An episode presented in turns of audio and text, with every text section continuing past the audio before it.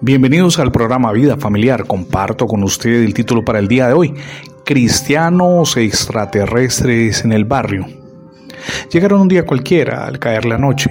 El camión de mudanzas estaba frente a una casa enorme y lúgubre y los operarios descargaron en cuestión de minutos todos los bártulos.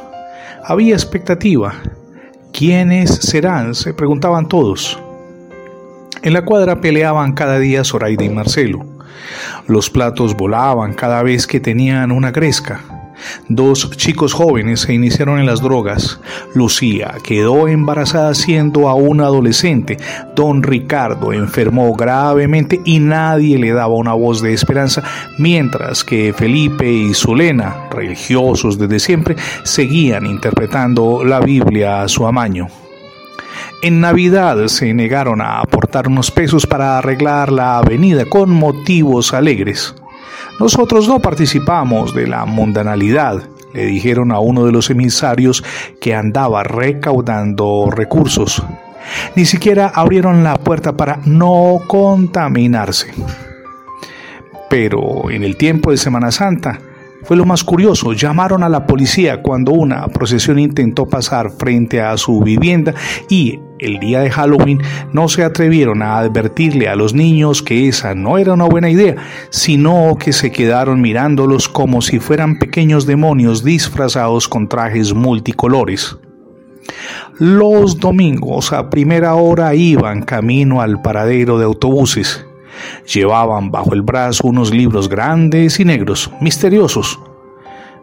Pero estas y otras razones, todos las comenzaron a apreciar y por ese motivo les llamaban extraterrestres. En otras palabras, los extraterrestres de la cuadra.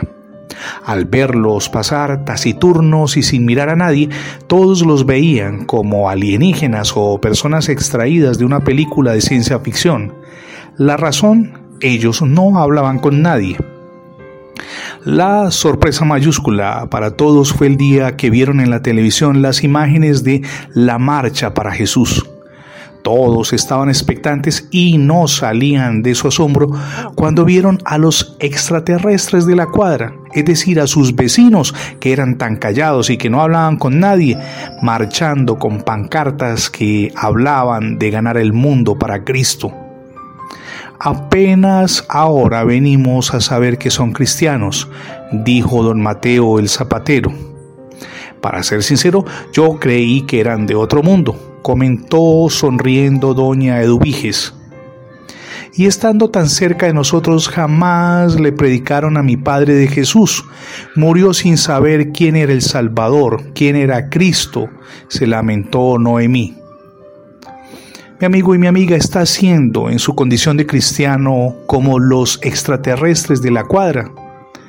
Todos deben saber que usted es hijo de Dios, un cristiano comprometido. No oculte su fe. El mundo necesita a hombres y mujeres decididos a compartir el Evangelio con todos, óigame bien, con todos a través de un buen testimonio de vida. Recuerde las palabras del apóstol Pablo en Romanos 10:14. ¿Cómo pues invocarán a aquel en el cual no han creído y cómo creerán a aquel de quien no han oído. ¿Y cómo oirán, pregunta Pablo, si no hay quien les predique? No puede pasar un día sin que usted, en ese día al menos, cumpla la tarea. Háblele, así sea la persona que está a su lado de Cristo.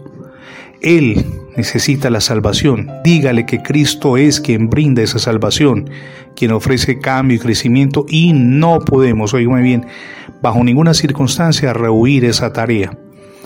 Ahora bien, si usted no ha recibido a Jesús como su único y suficiente Salvador, hoy es el día para que lo haga.